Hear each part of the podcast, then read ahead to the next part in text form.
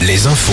L'actu Nicolas Mézil, bonjour. Bonjour Arnaud, bonjour à tous. Le temps de ce mardi d'abord, encore une fois estival avec euh, beaucoup de soleil et un vent de nord-est toujours bien présent qui rendra l'atmosphère un peu plus supportable. Les maxis seront comprises entre 21 et 30 degrés cet après-midi de Brest à Cognac avec 25 à Rennes, 26 à Tours, 27 à Angers, 28 degrés à Limoges et à Poitiers.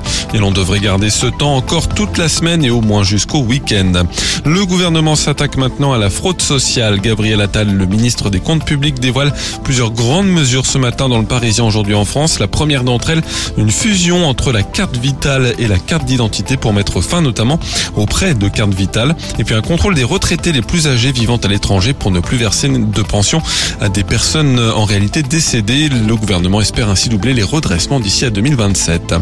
Deux jours de réquisitoire au procès en appel des laboratoires Servier et de leur ex numéro 2 dans l'affaire du médiator antidiabétique largement prescrit comme coupe-fin jusqu'en 2009, mais dont les graves effets secondaires avaient causé la mort de plusieurs centaines de patients. Scandale révélé par la pneumologue du CHU de Brest, Irène Frachon. Réunion prévue aujourd'hui entre la municipalité de Nantes et la préfecture de Loire-Atlantique après le regain de violence depuis trois semaines dans la cité des Ducs. Un mort et six blessés dans huit faits divers, tous impliquant des coups de feu. Le dernier en date, dans la nuit de dimanche à lundi, un adolescent de 15 ans a été blessé. Une compagnie de CRS était attendue hier après-midi à Nantes. Nantes, où les chauffeurs de VTC prévoient une euh, opération escargot sur le périphérique ce matin.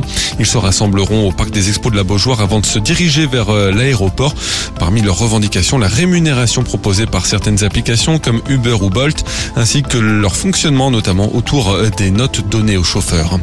Troisième journée au tournoi de Roland Garros aujourd'hui avec l'entrée en liste de Daniel Medvedev, de la numéro 1 mondiale Liga Juantec et des Français Richard Gasquet, Gaël Monfils et Clara Burel.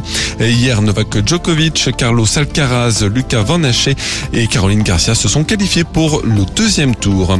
Retour de l'info à 6h. Très bonne matinée à tous sur Alouette.